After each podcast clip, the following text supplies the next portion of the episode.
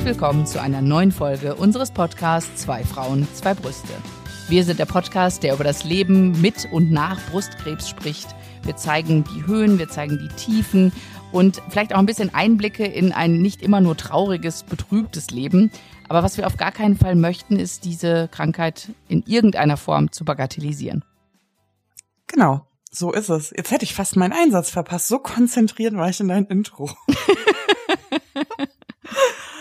Ja, ah, worüber ja. sprechen wir heute, Paula? Du, heute, ich bin so ein bisschen langatmig, weil ich tatsächlich mir so ein bisschen das Thema habe durch den Kopf gehen lassen. Und im weitesten Sinne geht es ja darum, wie viel Zeit wir in welchen Praxen verbracht haben. Also ein Patient, viele Praxen. Ich war sehr viel in Wartezimmern. Wie geht's dir da so? Ja, Hashtag Wartezimmerromantik. Oh. ja, wirklich. Hashtag Wartezimmerfußboden.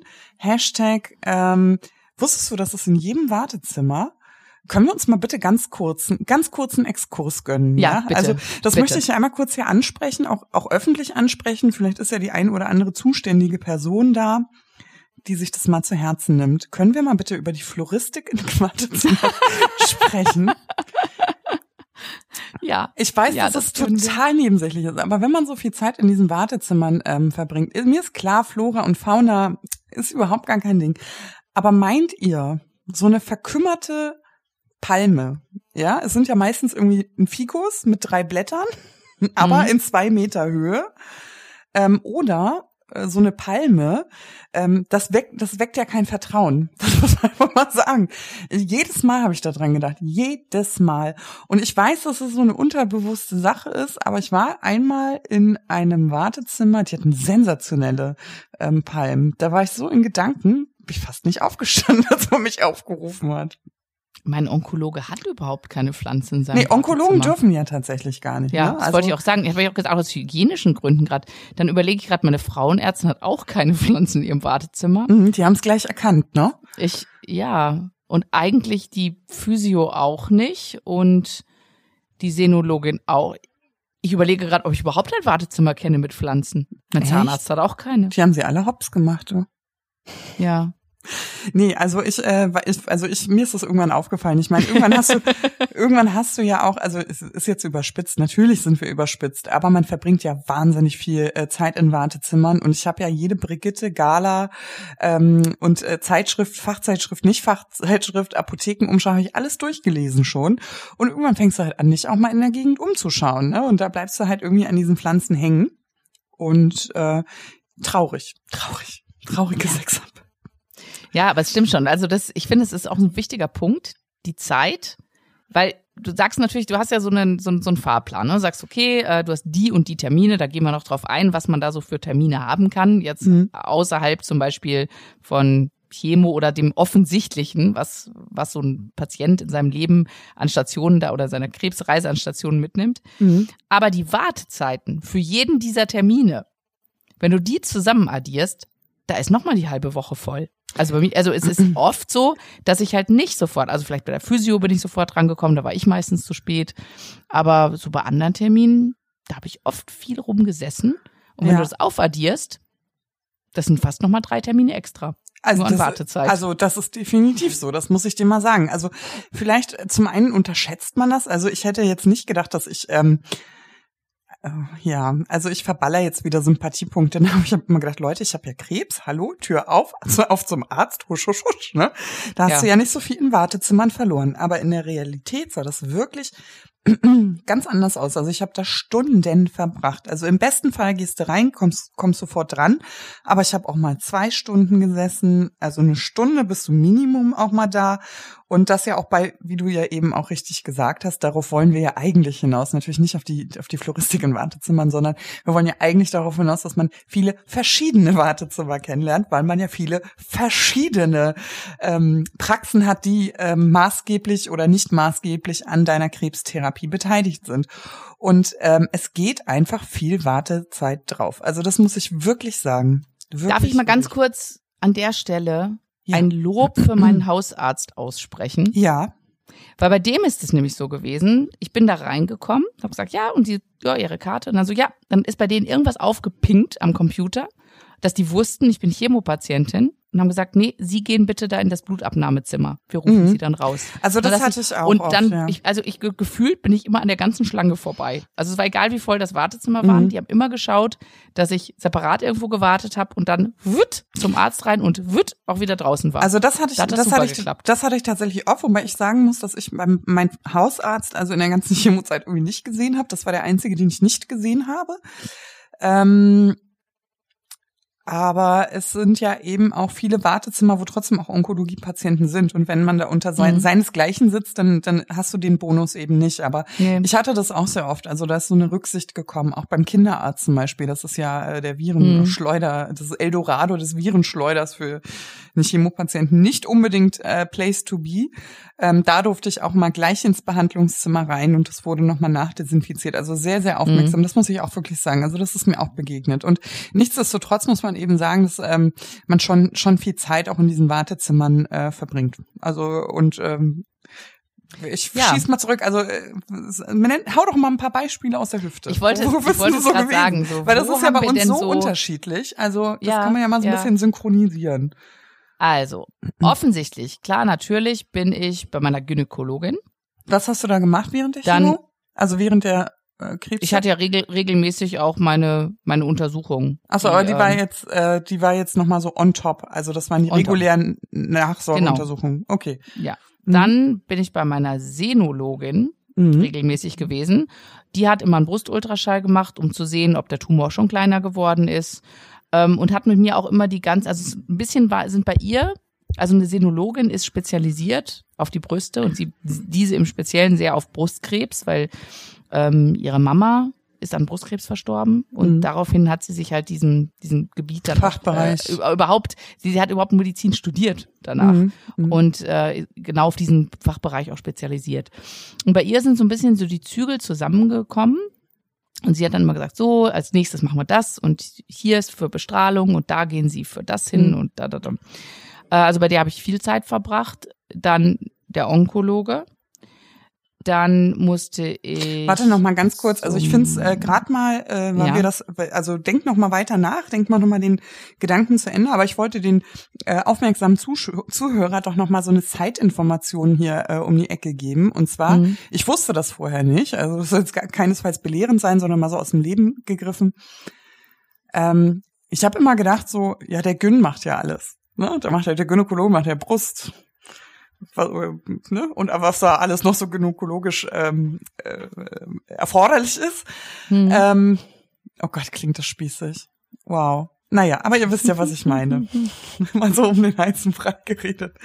Ähm, mir war nicht klar, dass es auch Brustfachärzte gibt. Das sind ja diese Sinologen, wie du sagst. Mhm. Und als Zeitinfo einfach nur noch mal, wenn irgendwas an eurer Brust euch koscher vorkommt, scheut euch nicht, auch einen Sinologen äh, aufzusuchen. Also es muss nicht dann nicht koscher, ne? Ja, genau. Es muss nicht immer der Gynäkologe sein, sondern wenn ihr was mit der Brust habt und ihr habt das Gefühl, der Gynäkologe nimmt euch nicht ernst oder ihr seid da nicht aufgehoben oder Bereich Brüste ist nicht das Steckenpferd eures Gyns, auch das kann es ja geben, ähm, sucht einen Senologen auf. Also ähm, die sind genau dafür da, die machen jeden Tag nichts anderes und ich glaube, da ist man dann in den allerbesten Händen. Ja, also ich, ich meine, meine Gynäkologin hatte mich auch, also ich war ja mit dem Knoten bei der bei der Gynäkologin und sie genau. hat für mich direkt für den nächsten Tag bei dieser Senologin einen Termin vereinbart. Genau, also der Gynäkologe so ist eigentlich dahin. der Erstkontakt, aber die Fachärzte ja. dafür sind nun mal eigentlich andere. Genau.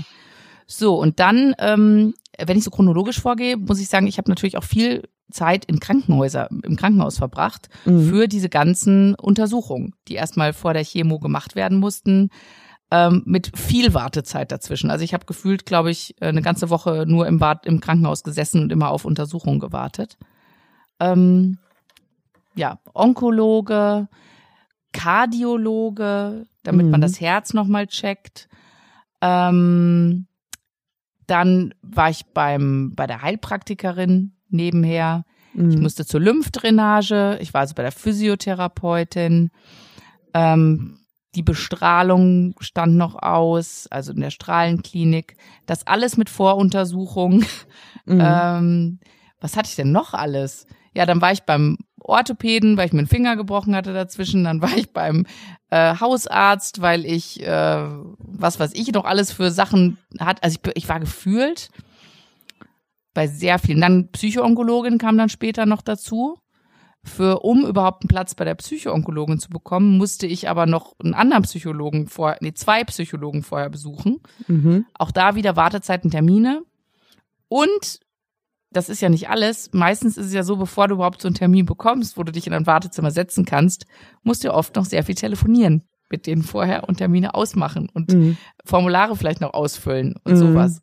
Also das ist ja, wenn es nur die reine Wartezeit wäre, aber es ist ja die Vorbereitung, die Nachbereitung und auch die diese dieses interdisziplinäre Übergreifen der Einzelnen, ne, die dann auch, wo du sagst, okay, aber der hat gesagt und jetzt hat er mich nochmal hier hingeschickt und das kann schon leicht zu so einem kleinen ähm, Wirrwarr an verschiedenen Ärzten, Kompetenzen und äh, Neben und ja, nicht Nebenwirkungen, aber ähm, also ich, ich, ich fand es immer ganz wichtig. Ich habe alles mit allen Ärzten abgesprochen. Also ich hätte nicht eine Sache gemacht, ohne dem anderen Arzt zu sagen, ich mache übrigens auch das. Mhm. Dieses gab's Interdisziplinäre, finde ich. Gab es keine Stelle, die das koordiniert hat bei dir?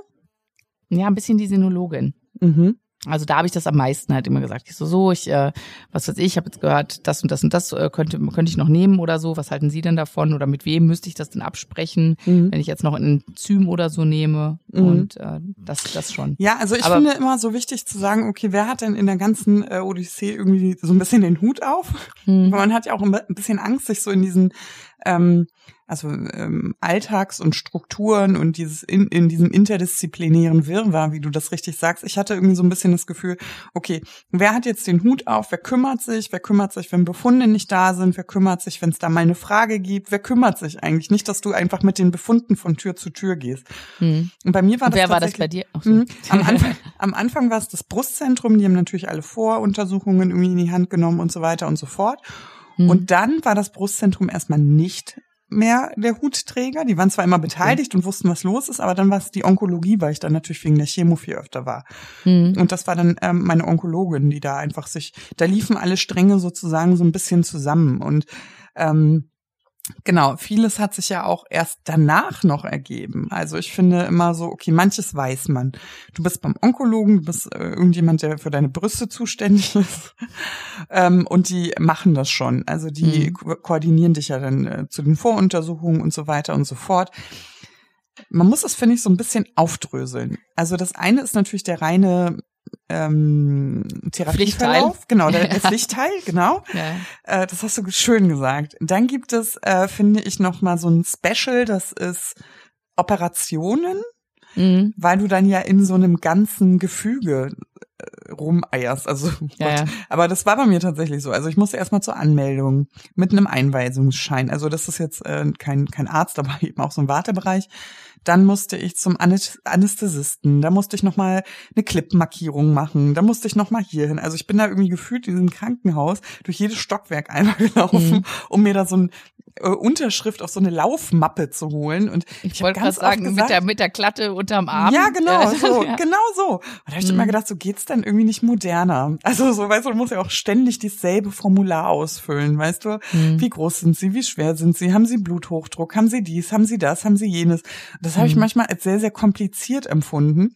Und wo wir schon mal so bei, bei Eindrücken sind, ne? Ich mhm. verstehe immer, dass da so ein bürokratischer Akt hintersteht. Und auch bei dieser Therapievielfalt, ne? Ja. Ähm, das ist natürlich auch viel, viel Bürokratie.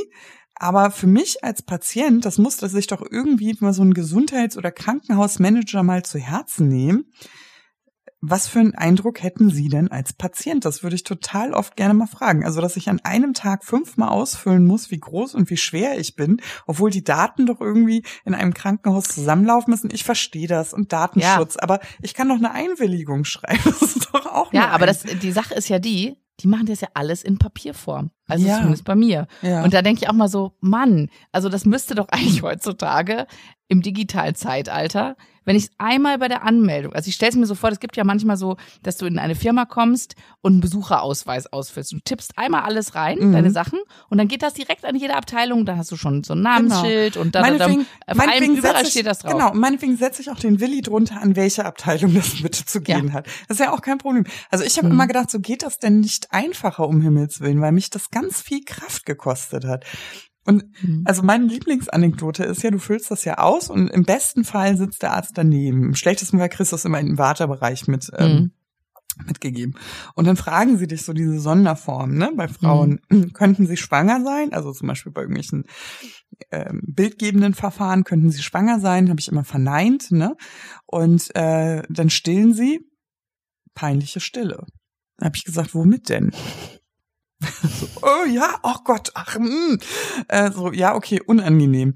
Aber du musst es halt zehnmal am Tag sagen. Und das mhm. hat mich irgendwann echt genervt. Also dieses, also es wäre mir ein großes Anliegen, dass man das, dass man Prozesse einfach vereinfachen würde. Und es ist mir noch ja. nie aufgefallen, bevor ich nicht erkrankt bin und in so vielen Praxen wirklich war oder Abteilungen. Ja. Weil dann füllst du den Wisch halt einmal im Jahr aus und dann ist der Drops gelutscht, ne? Aber du tust es ja wirklich wöchentlich unfassbar kompliziert, unfassbar ja. kompliziert. Ich, ich, ich finde es immer, und, und selbst, also verschiedene Praxen, da bin ich ja noch so, okay, ja, gut, kann sein. Hm. Aber so ein Synonym für mich fürs Krankenhaus ist immer diese Kladde, die du bekommst. Und da vorne ist so ein Riesenblatt mit so 800 Aufklebern, wo irgendwie dein Name und deine Nummer und dein Geburtsdatum draufsteht. Mhm. Was auf jedes dieser Papierdinger draufgeklebt wird. Da habe ich gesagt, okay, also das können sie ja schon mal zentralisieren. Das irgendwo muss das ja schon mal liegen von mir. Mhm. Kannst du nicht mal fünf Sachen mehr auf diese Aufkleber schreiben? Mhm. Also ja. Also wenn es schon um Papier also, sein muss, und, wieso und, musst du dann das alles nochmal ausfüllen? Ja, irgendwie irgendwie mhm. komisch, ne? Also ich finde das nämlich auch ehrlich gesagt also ganz, ganz ein Hoch komisch. auf die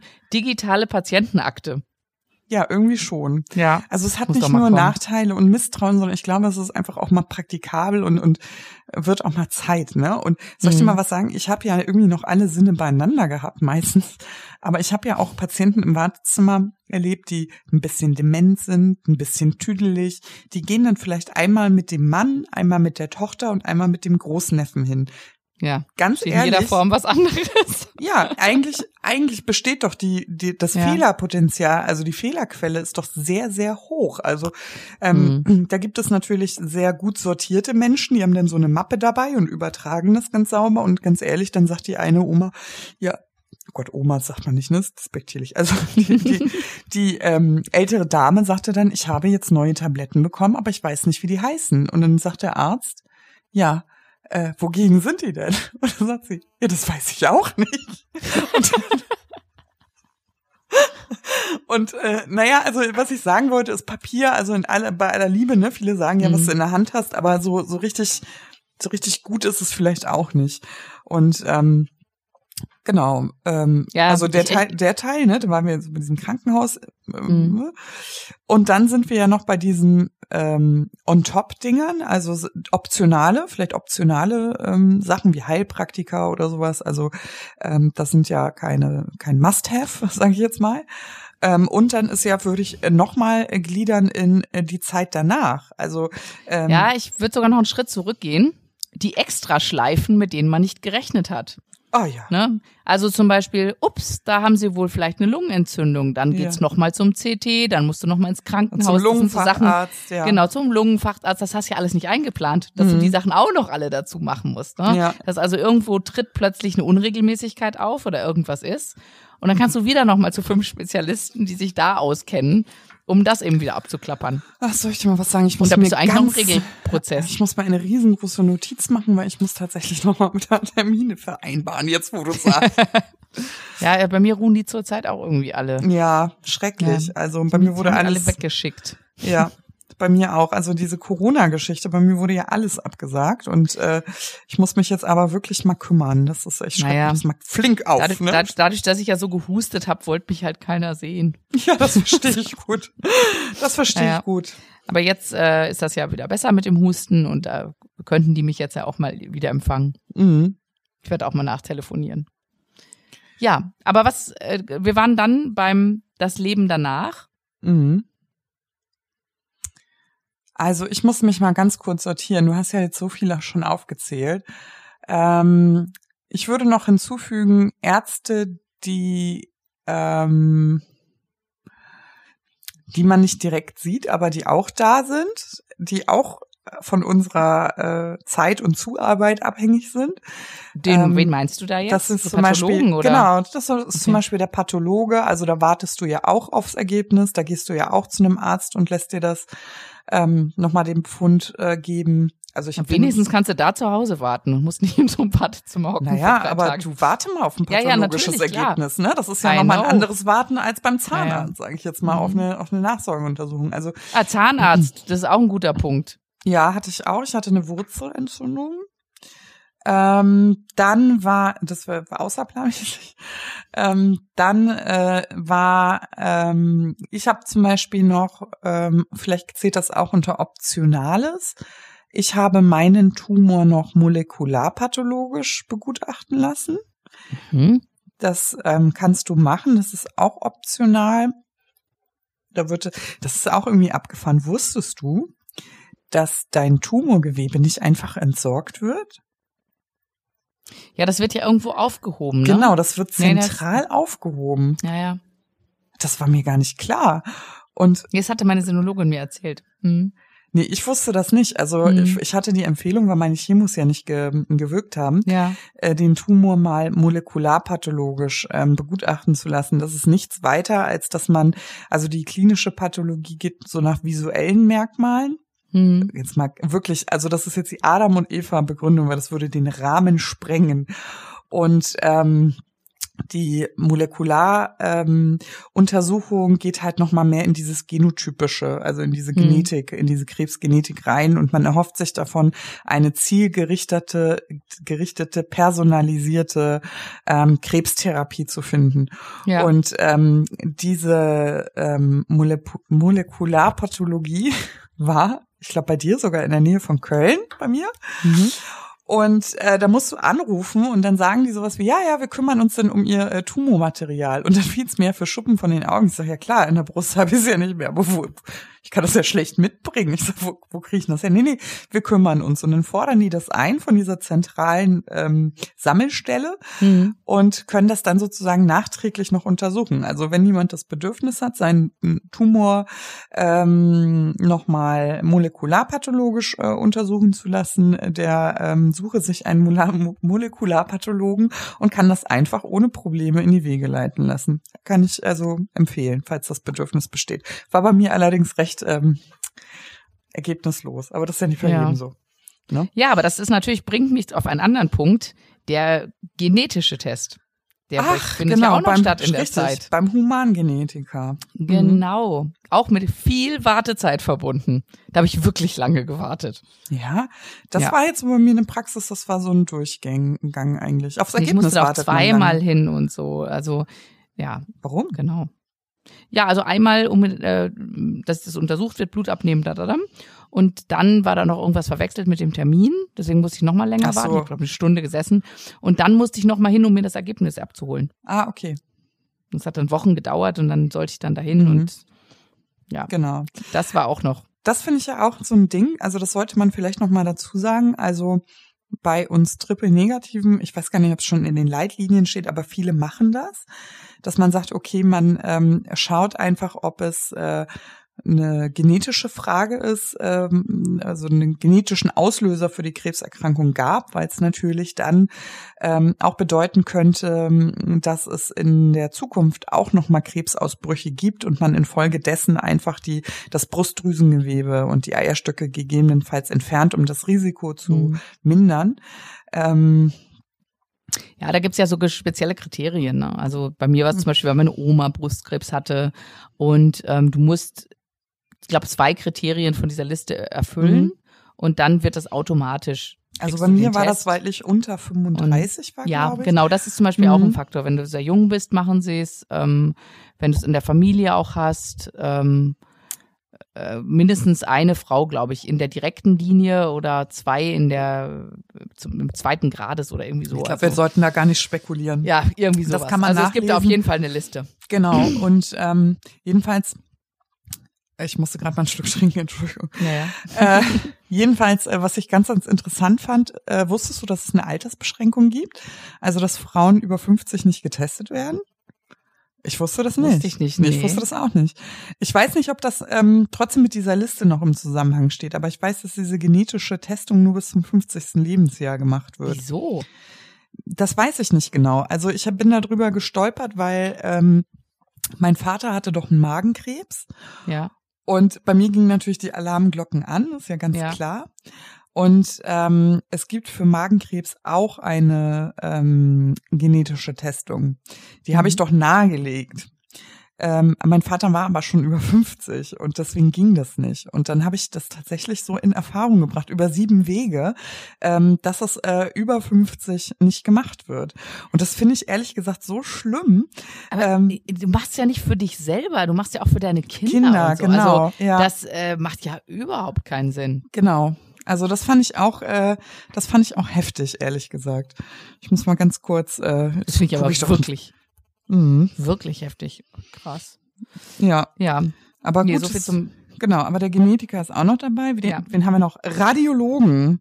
Ja, Ach, ich weiß nicht, wie viele Radiologen uns äh, zuhören, aber ich finde so Radiologen, wenn man so eine Skala, ich meine, man hat ja einige gesehen, Ja. sind mehr so die spaßbefreitere Fraktion der Ärzte, finde ich. auch ich hatte eine ganz lustige Radiologin eigentlich. Ja, echt? So. Ja, es kommt immer drauf an, wo man ist, ne? Ja, glaube ich so auch. viele verschiedene gesehen. Ja. Aber ich hatte einen ganz, ganz charmanten in dem einen Krankenhaus, der war also so ein lustiger Typ, weil ich war so, es war ganz am Anfang der Erkrankung und dann gab es irgendwie Verzögerungen und der hat mir das so genau alles erklärt und war so, so ein, ja, irgendwie so, wir hatten gleich so eine Wellenlänge. Der war ein ganz Mhm. lustiger Typ und äh, ich glaube, der wäre am liebsten auch, äh, hätte der mal, wäre der als irgendwie Eintänzer auf einem Kreuzfahrtschiff gewesen oder so. Mhm. Weiß ich nicht, also ganz lustige Backe und äh, ja, so welche gibt's auch. Also ich glaube, das kann man nicht pauschalisieren. Oh, ich habe ich hab so einen ganz Vielleicht hast charmanten... du einfach Pech gehabt. Ja, wahrscheinlich.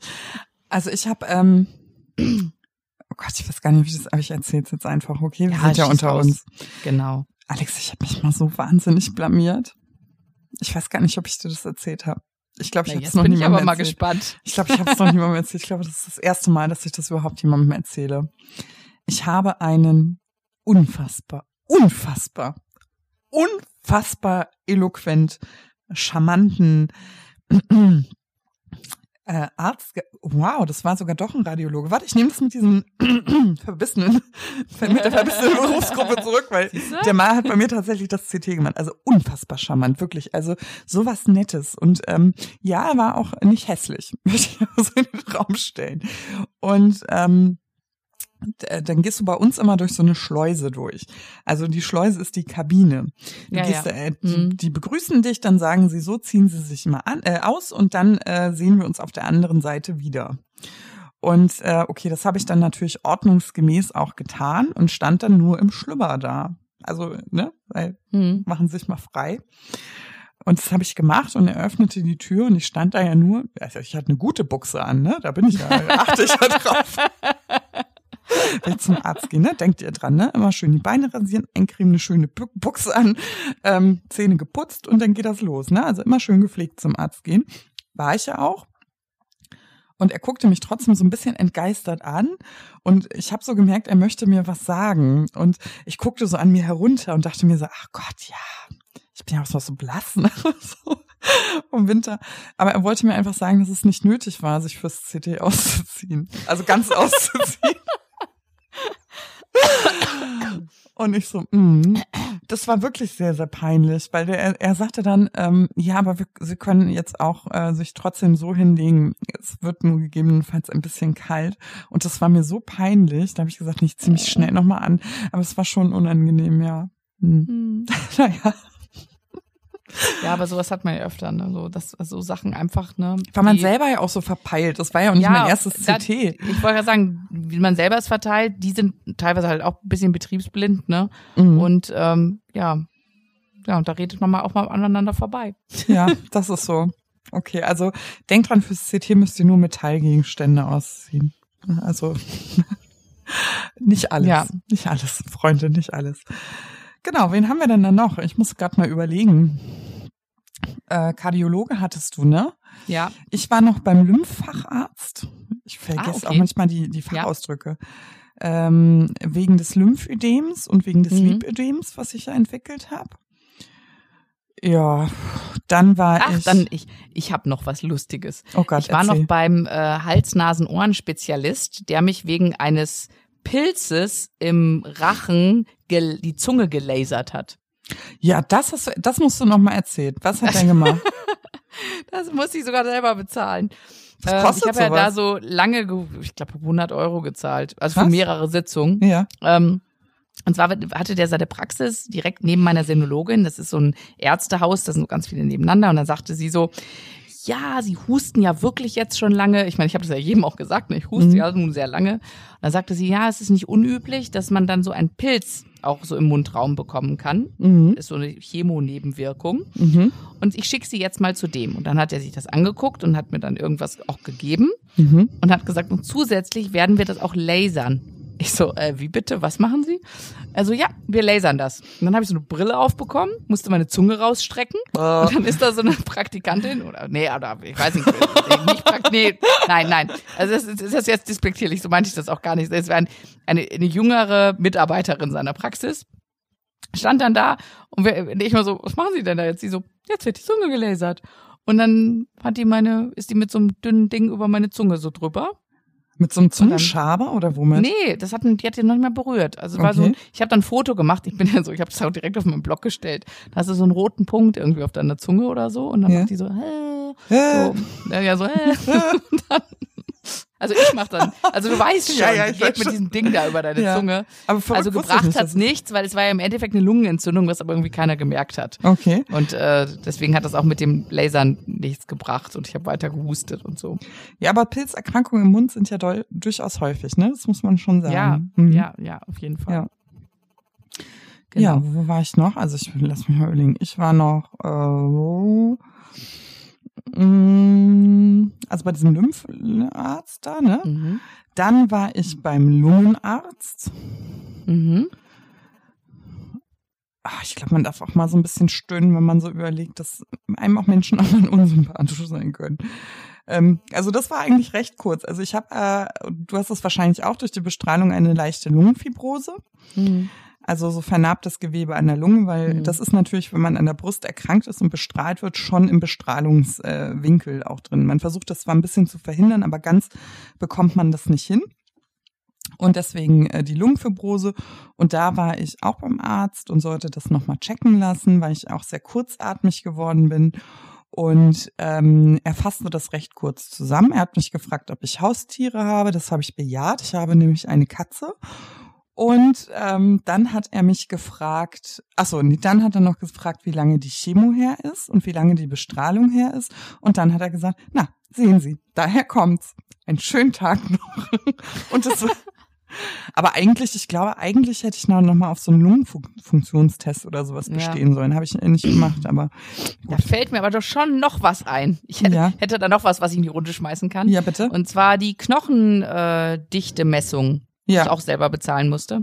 echt, ähm, das finde ich krass. Dann, ja, fand ich auch hinterher. Aber sie haben gesagt, es wird einfach Sinn machen nach den ganzen Chemos, dass ich die Knochendichte messen lasse und bin dann nochmal in einem anderen Krankenhaus gewesen, habe das machen lassen und da wurde dann festgestellt, dass ich eine Osteopenie entwickelt habe. aber dann würde ich das Chemo. doch noch mal in die Rechnung bei der Krankenkasse Habe ich natürlich einreichen. eingereicht hinterher. Ja, ich wollte gerade sagen, wir sind ja Profis inzwischen. Kennst mich ja. Alles, was nicht bei drei auf dem Baum ist, wird, Wird eingereicht. Gibt da eingereicht, da wird Widerspruch äh, Ja. noch und nöcher. Oh, wenn, ich da mal so ein Kraftfenster hab, dann kann ich da auch widersprechen und äh, hundertmal und verklagen und all sowas. Das Mhm. mache ich das schon. Naja. nee, es hält sich jetzt bei mir der Lustfaktor so ein bisschen in Grenzen. Äh, genau, da warst du.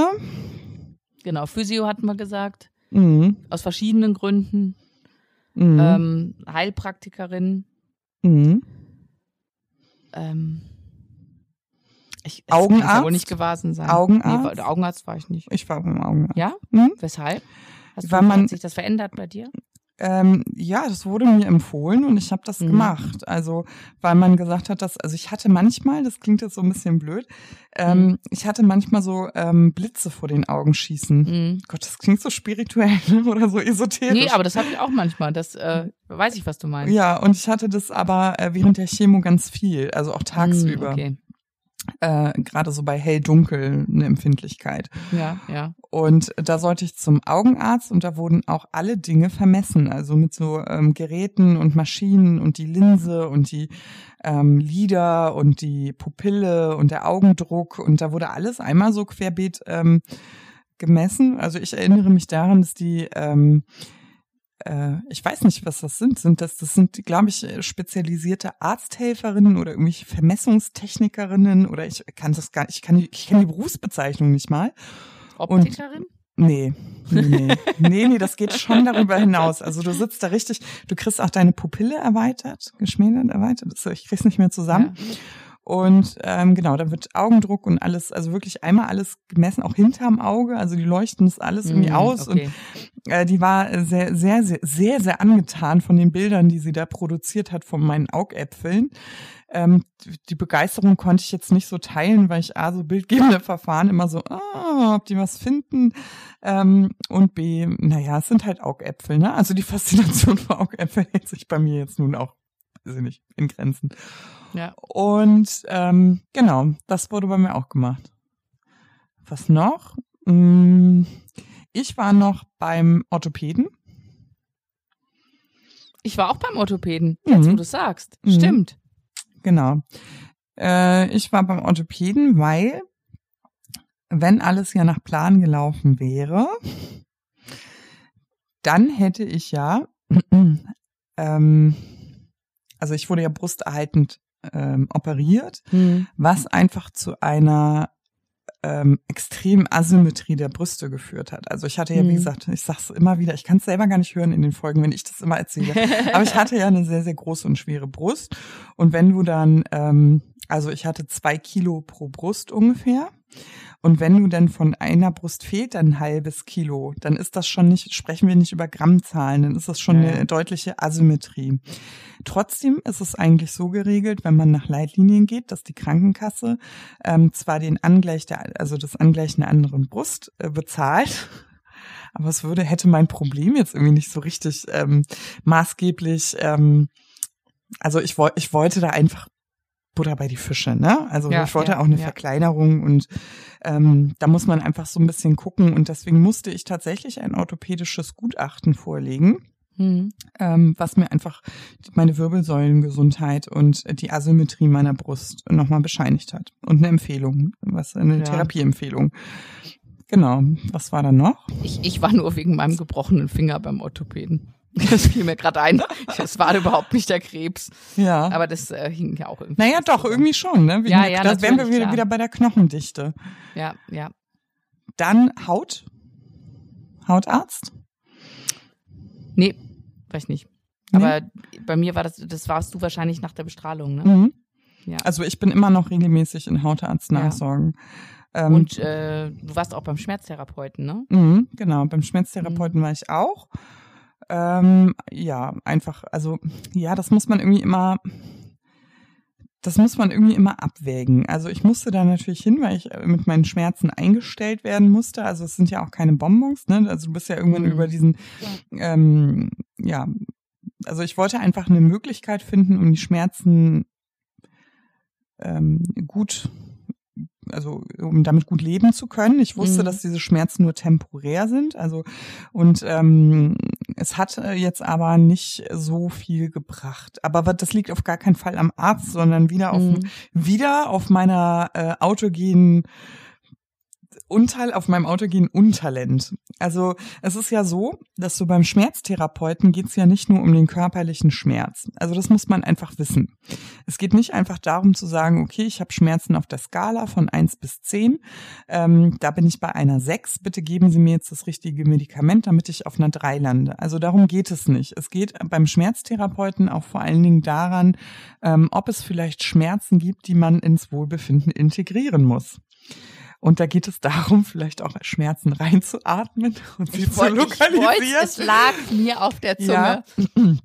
Ja, und auch Schmerzen äh, irgendwie wahrzunehmen und mhm. ähm, zu veratmen.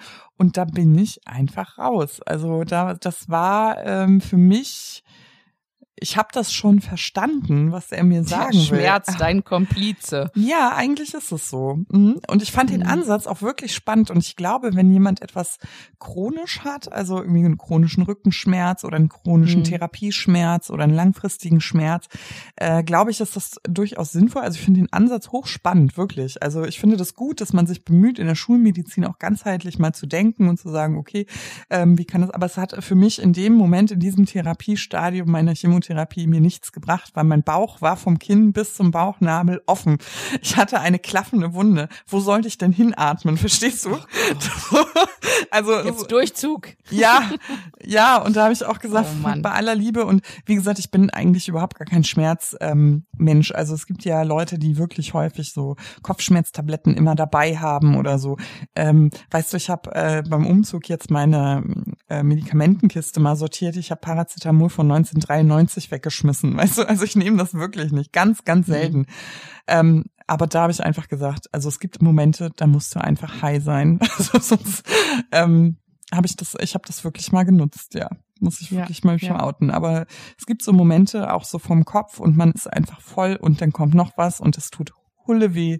Ich habe gesagt, ganz ehrlich, geben Sie mir irgendwas. Ich möchte das einfach wegschlafen. Ich möchte es einfach so wegdämmern. Und das war in dem Moment äh, ganz ohne Atmen eine wirklich weise Entscheidung. ne? Besondere Maßnahmen, besondere Umstände und besonderen Maßnahmen. Und äh, was haben wir noch für Ärzte gehabt? Du, ich glaube, das war's bei mir, so wenn ich so drüber nachdenke. Hast du noch jemanden im Petto? Du hast ja da äh, ein paar noch mehr Extraschleifen gedreht als ich. Ja, aber ich glaube, also eigentlich hat man ganz viel. Ich würde noch mal so die Berufsgruppen einbeziehen, die vielleicht gar nicht so, äh, die man gar nicht auf dem Schirm hat, weil sie wirklich optional sind, aber die mir sehr viel Erleichterung ähm, gebracht haben. Du warst da auch, das weiß ich ganz genau. Ähm, sowas wie Podo gesagt. Po- Podologen. Ach, ja, natürlich. Ja, Ja, natürlich. ja, Podologen, also die Ja, Die Fußpflege. Fußpflege, die medizinische Fußpflege. ja, Gerade in der Tablettenchemo war das. ja, Gold also wert. für den Hand-Fuß-Syndrom. Ja. Fürs Ich habe übrigens meinen kleinen Fußnagel gerade schon wieder verloren. Irr. Das ist echt, ja. Echt? Hast du das immer noch? Ich dachte, da wäre ich jetzt drüber hinweg. Also, weißt du, ähm, ich habe jeden Tipp ausprobiert, ne? Die gegen Ja. dieses Hand-Fuß-Syndrom. Also ich hatte es nur, ich hatte es wirklich eigentlich mehr an den Füßen als an den Händen. An den Händen hatte ich einfach ein bisschen raue Haut und ein bisschen so eingerissene Stellen, aber es ging Mhm. noch. Beim Fuß hatte ich es manchmal so, dass ich gar nicht auftreten konnte, weil die Fußsohlen so gebrannt haben und Blasen und Mhm. oh. Aber vor allen Dingen so, und jetzt möchte ich noch mal ganz kurz die Leute warnen, die sich jetzt einen Teller Spaghetti in die Mikrowelle gestellt haben. Bitte jetzt nicht essen. Also ich hatte so Elefantenhaut an den Füßen oder habe sie immer noch. Also ähm, ich kann zum Podologen gehen und in zwei Tagen sieht's immer wieder so aus, als wäre ich da wochenlang nicht gewesen. Also Ja. diese trockene Elefantenhaut, Schrunden, also eingerissene Haut. Die Nägel sind wieder okay, die Nagelhaut ist auch wieder okay, aber dieses Schrundige, ich diese. Elefantenhaut, also Ja. ich finde es ganz, ganz fürchterlich. Und ähm, ich habe jeden Tipp durchgerockt, wirklich von Mhm. Leinsamengel, äh, hier Peeling, Massage, Gedöns, über die, über alle Sachen aus der Apotheke und der Drogerie. Ich habe alles ausprobiert, ich schwöre es dir. Ähm, es hat nichts geholfen. Und das Einzige, was mir geholfen hat, ist ein tägliches Fußbad, wirklich Mhm. jeden Tag. Ich glaube, das hast du schon mal erwähnt. Genau. Und schön Mhm. mit der Spülbürste einmal drüber gerubbelt.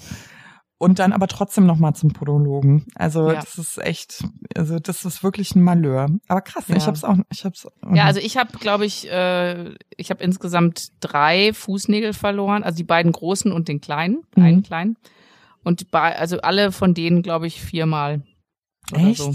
Nee, Ja, also ich habe jetzt immer noch das so zur Hälfte habe ich einen normalen Nagel und die und also kommt jetzt zum ersten Mal ein Nagel nach, wo ich denke, ach guck mal, Ach, der sieht ja eigentlich den- ganz normal den aus. kann man so direkt zur mal Hälfte. lackieren. Ja, ja, das, das habe ich immer. Ja. Ich habe die ja mit Lack zusammengeklebt, wenn die wieder abgefallen sind und so. Oh. Das ist nicht ganz so schlimm aussah im Sommer.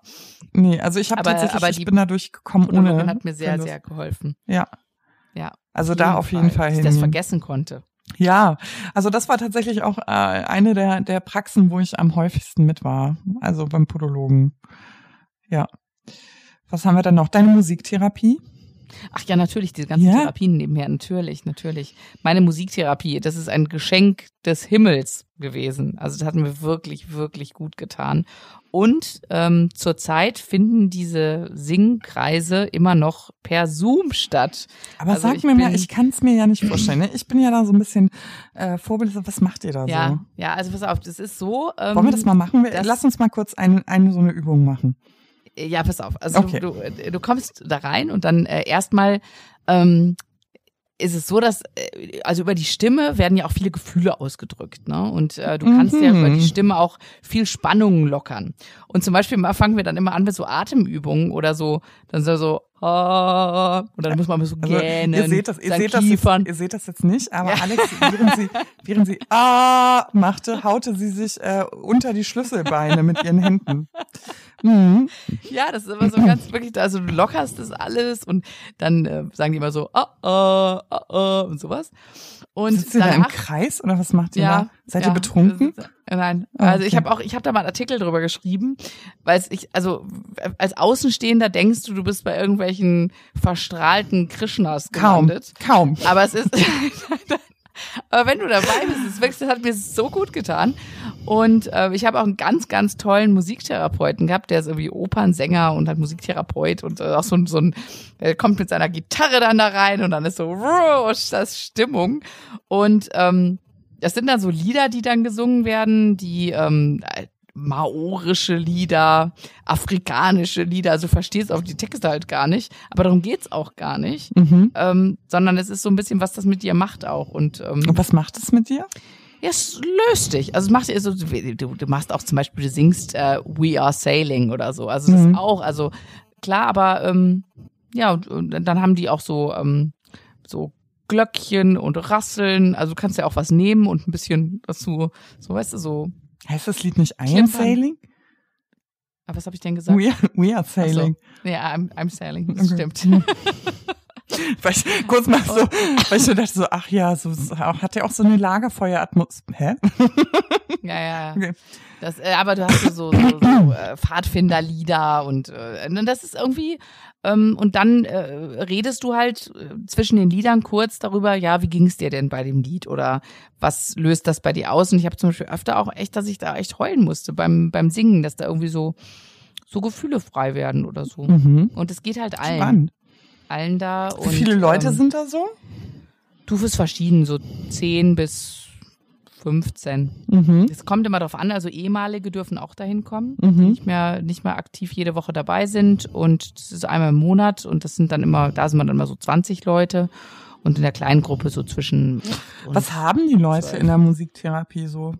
Haben ja nicht alle Krebs? Alle Krebs? Ja. Ah, okay. Das also ist so das, das, das ist speziell, ähm, also ich mache jetzt einfach mal Werbung dafür. Ich Mhm. nenne die jetzt, ja, ist ein Haus Lebenswert. Das ist ein, ähm, in Köln sitzen die, die haben äh, so Psychoonkologie auf der Fahne äh, mhm. stehen. Ähm, du kennst auch den äh, Joseph Beuth, der da auch sitzt. Ähm, Mhm. Ich bin ein Riesen-Fangirl. Ja, ich weiß. Ja, ich mag den so gern. Und die machen dann auch Kunst, also da sitzen die Psychoonkologen, da bin ich auch in psychoonkologischer Betreuung. Dann äh, sind da, ist da Kunsttherapie, da ist äh, Musiktherapie, da sitzen Kinderpsychologen, Mhm. äh, von denen du dir Hilfe holen kannst. Also es ist ein ganzes, ähm, Haus. ja, ja, ein ganzes Mit Haus. so ein interdisziplinäres Haus vielleicht mit so Ja, aber, aber alles, alles Psychoonkologie. Achso, aber es ist auch so ein bisschen Komplement, also ich würde es fast ein bisschen an diese Komplementärmedizin, äh, kom Ja, komplementärmedizinische Angebote an, ähm, ja, ja. äh, an äh, Unterstützende, genau. Ja, aber weißt du, ich Spendenbasiert Ich, ähm, auch und ich ähm, schmunzel jetzt hier natürlich so ein bisschen, aber natürlich kennt man das, das vielleicht geläufiger, dass man sagt, okay, weil es in, in der Reha häufig das Angebot gibt, so eine Kunsttherapie, machen ja auch Mhm. viele, ne, so, so Gefühle, Ausdruck in, in Bildern, in Grafik. Ja, warum nicht mit Musik? Also ich kann mir Mhm. schon vorstellen, dass es auch so ein Kanal ist, ne? Ja, cool. Nee, also das ist auf jeden Fall eine tolle Sache. Und das ist ja auch, äh, wie dir, wie dir zum Beispiel mir ja auch Yoga sehr gut tut Mhm. oder, oder der Sport. Es gibt ja dann zum Beispiel auch ähm, onkologische ähm, Therapien. Also so, äh, das ist so wie so ein Fitnessstudio, wo du hingehen kannst und wo nur Mhm. Krebspatienten hingehen und Ja. von der Sporthochschule unterstützt werden, was für Übungen sie machen können, damit sie halt äh, irgendwie fit bleiben oder auch wieder fit werden. Das mhm. wird ja auch angeboten. Ne? Ja, also da, da finde ich, gibt es äh, ganz, ganz großes äh, ehrenamtliches Angebot und häufig wird man gar nicht, also ehrenamtlich Quatsch, das ist nicht Ehrenamt, was die machen, das sind die Leute sind da schon im Beruf, aber so komplementärmedizinische ähm, Angebote, also bei uns wird auch viel von der Krebs ähm, Beratungsstelle ähm, mhm. empfohlen, sage ich jetzt mal. Also das würde ich jetzt so als Dreh- und Angelpunkt sehen.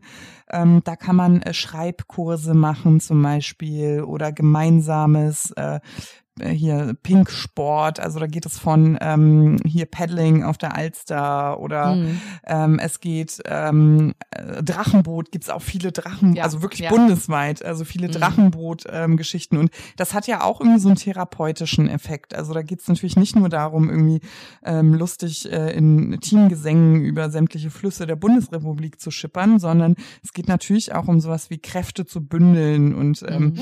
also das macht schon was. Also ich finde, es gibt sehr, sehr viele Angebote. Ja, auch im Schreiben, im Ausdruck, äh, ja. Ja, auch Tanzen. Tanzen. So, ne? Das ist schon. Das hatte ja. ich bei der Reha kennengelernt, ne? Da war ich in einem Kurs, nee, in zwei, nee, in einem Kurs. Und mhm. da habe ich gedacht so, ah, ob das was für mich ist, ne? Das war Tanzen. Ich musste sowas machen. Ein, also noch so einen konditionellen. Und ich habe gesagt, oh, ich weiß nicht, so Jazz 10, oh, naja, es, da bin ich ja nicht so, ich probiere ja die Sachen auch aus, ne? Also, ähm, oh, jetzt bist du mir hier gerade aus dem Ohr gerutscht. So. Also ich probiere ja die Sachen auch aus, bevor ich ja. darüber ein bisschen ablässt, aber ähm, und da war ich dann und das war die lustigste, der lustigste Kurs ever. Ich war danach so fix und fertig. Da wurde nämlich teilweise dann so, also da wurde alles, ne, von Polka über ähm, Hip Hop, da wurde alles durchgeruckelt und mein Lieblingstanz war Trommeln. Kannst du es fassen? Das hat so Spaß gemacht mit das diesem. Das ist ja auch eine Therapieform. Du, ich war so kaputt. Ja. Also erstmal so von der Bewegung hat mich das so ausgepowert, aber es ging ja darum mit so Drumsticks, ne, also so mhm. Schlagzeugsticks, ähm, auf so riesige Trommeln ähm, zu hauen. Und du hattest halt eine und musstest immer auf die Trommeln des Nachbarn auch hauen. Also einmal links, einmal rechts und das halt in so festen choreografischen Bewegungsabläufen. Und einmal war es natürlich körperlich total fordernd und auf der mhm. anderen Seite ist natürlich, wenn viele Menschen gleichzeitig die gleichen Geräusche machen, das ja. macht was mit einem. Also mich total, berühren ja auch Chöre aber so, siehst ne? Du, ja, aber da, da, da, da hast du das vielleicht dann ein bisschen dieses, dieses dieser Rhythmus, der dich auch und was auch bei der Musiktherapie mhm. passiert, dass sich dieser Rhythmus so mhm. mitreißt. Mhm. Ja, cool. Und irgendwas löst, ne? Also da können wir ja nur sagen, passt ja zum, ja, zum Abschluss. Oh Gott, wir haben uns ja schon wieder so in Rage geredet. Oh Gott, ja. ähm, dass man äh, auch mal offen sowas, also solchen Dingen gegenüber ist. Also ich meine, ich, ich, ganz ehrlich, ich hau's mal raus, ne? So den, den Standardspruch. Wenn ich jetzt, wann dann? Also probiert es aus. Ja. Es gibt diese Angebote.